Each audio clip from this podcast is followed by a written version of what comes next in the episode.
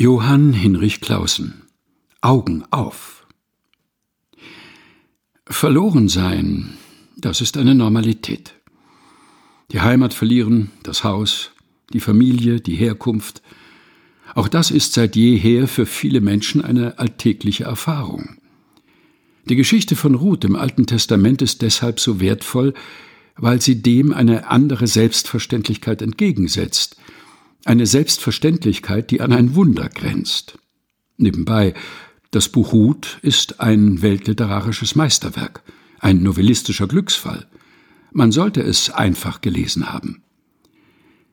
Der Tod hatte Ruth den Mann genommen und ihre Schwiegermutter Naomi den Sohn.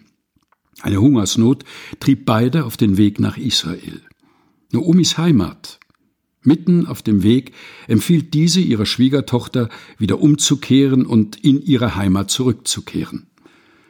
Doch Ruth antwortet mit Worten, die so schlicht daherkommen, so selbstverständlich klingen und doch so erschütternd sind. Ich bleibe bei dir, gehe mit dir. Wir teilen den Weg, das Ziel, den Glauben. Und was sie sagt, wird sie auch tun.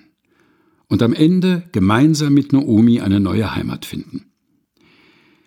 Viele Menschen haben es Ruth nachgetan. Viele Geschichten gäbe es davon zu erzählen. Meist sind es leise Geschichten, die keine große Öffentlichkeit erreichen.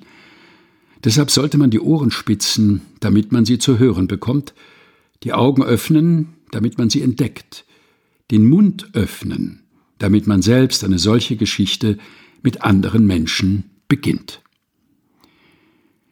Johann Hinrich Clausen Augen auf, gelesen von Helga Heinold. Aus Leuchten, Sieben Wochen ohne Verzagtheit.